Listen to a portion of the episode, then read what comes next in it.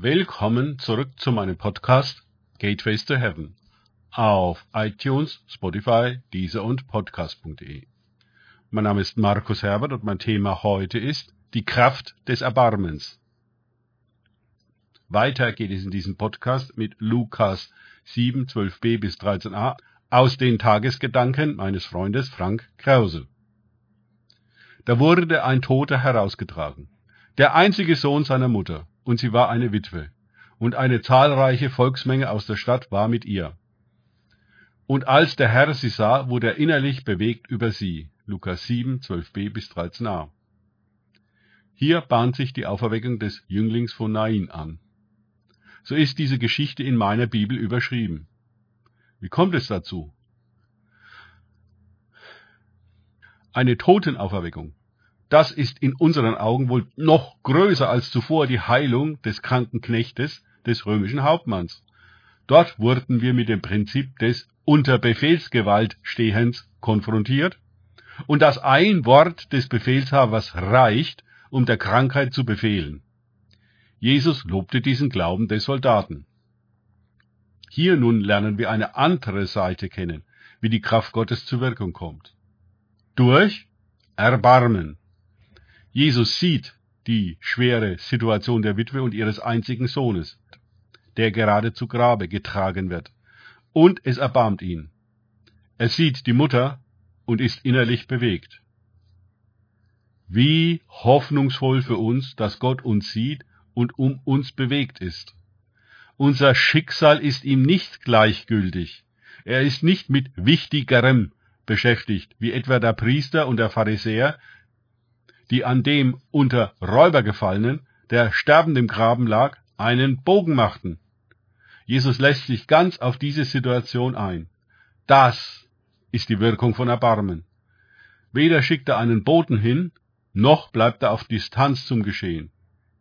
Er geht hin, hält die Prozession an und fasst die Bahre an. Äh, wer tut denn so etwas?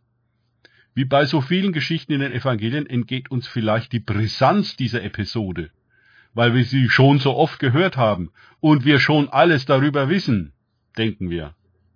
Wir wissen in Wahrheit aber erst dann Bescheid über etwas, wenn wir uns darauf einlassen. Wir wollen uns aber häufig nicht einlassen und meinen trotzdem, wir würden Bescheid wissen oder gar glauben. Würden wir das tun, dann würde ja auch unsere Kranken gesund werden oder junge Leute, die sterben, von uns auferweckt werden. Aber so läuft es bei uns nicht. Wir lassen uns in der Regel nicht tief genug auf die Schicksale ein. Wir haben auch keine Zeit dafür, werden nicht so weit innerlich bewegt, dass wir hingehen und eingreifen. Wir haben hier die Fachleute, Ärzte und Schwestern, die sich professionell kümmern. Diese Professionalität drückt sich aber in Distanz, Sachlichkeit und Ungerührtheit aus. Man darf die Schicksale nicht zu nah an sich heranlassen, sonst kann man in einem Krankenhaus, einer Praxis oder Pflegeeinrichtung heute gar nicht arbeiten. Die Menge des Elends würde einen erdrosseln. Damit wir die grauenhaften Schicksale aushalten, haben wir zwischen uns und die Sterbenden eine Menge Maschinen, Therapien, Kurvenblätter und Bürokratie gestellt. Oft kennen wir nicht mal deren Namen, nur die Diagnosen und die Kurven. Unsere Anteilnahme hält sich in Grenzen, denn in genau berechneten Minuten müssen wir zum nächsten Patienten eilen. Auch sind Krankheiten nicht zum Heilen, sondern zum Geldverdienen da. Lass uns ehrlich sein. Genau so sieht es heute aus. Und die schlimmsten Krankheiten sind die lukrativsten. An dem Tod eines Jünglings hätten heute viele Stellen viel verdient. Vielleicht hatte er einen Unfall und lag auf der Intensivstation.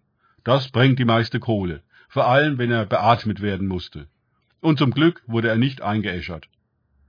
Denn jetzt hält Jesus die Sargträger an. Das Bestattungsunternehmen wird nervös. Was macht denn dieser Mann da? Und all die Leute, die er mitbringt. Was passiert denn hier?